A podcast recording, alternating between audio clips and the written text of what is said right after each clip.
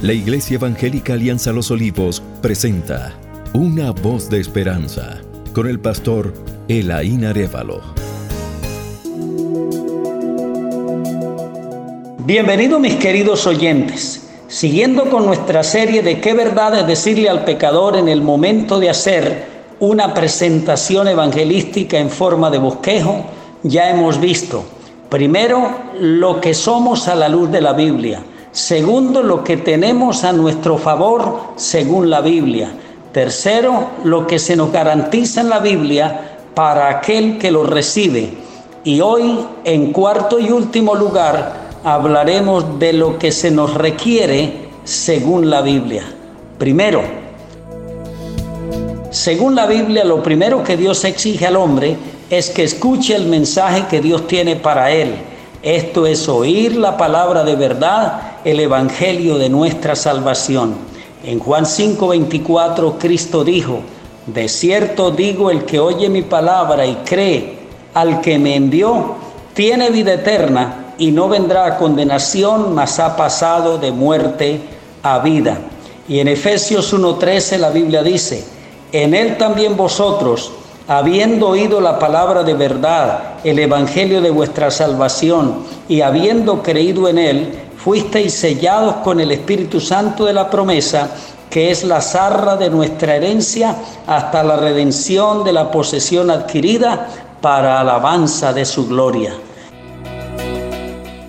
Segundo, la Biblia dice que el hombre debe creer en Cristo como su único y suficiente Salvador en Hechos 16:31, cuando el carcelero se encontraba en una insospechada y mortal encrucijada, preguntó a los siervos del Señor, Pablo y Silas, ¿qué debo hacer para ser salvo? Ellos en forma clara y certera dijeron, cree en el Señor Jesucristo y serás salvo tú y tu casa. Aquí incluso se habla de una fe no colectiva, sino efectiva. El Nuevo Testamento está lleno de textos y enseñanzas de que lo que el hombre necesita para ser salvo es creer, para que todo aquel que en él cree no se pierda, mas tenga vida eterna.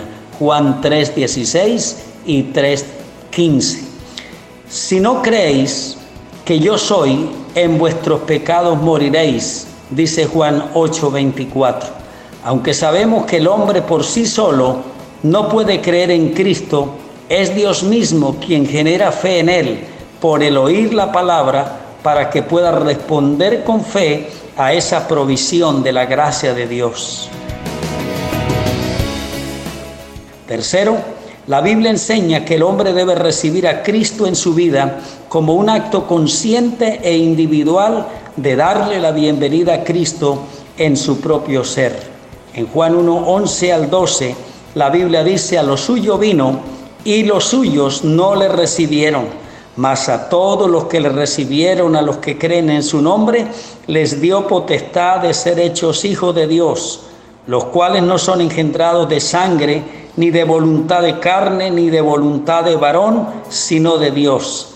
Este texto enfatiza la actitud y acto consciente de darle la bienvenida a Cristo, nuestra aceptación en la vida.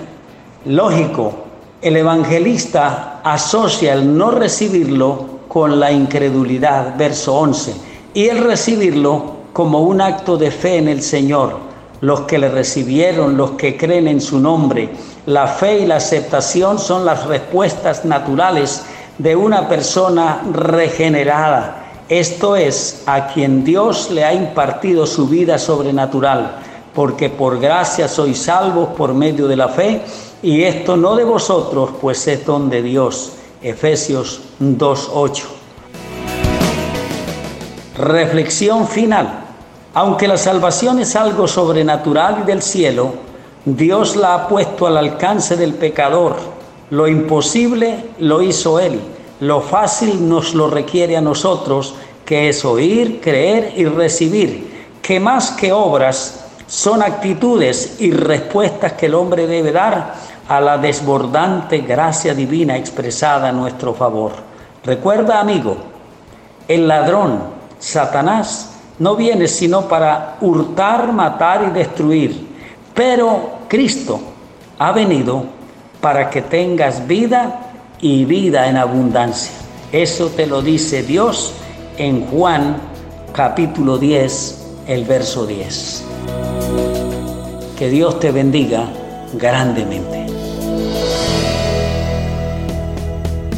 Gracias por escuchar una voz de esperanza. Iglesia Alianza Los Olivos.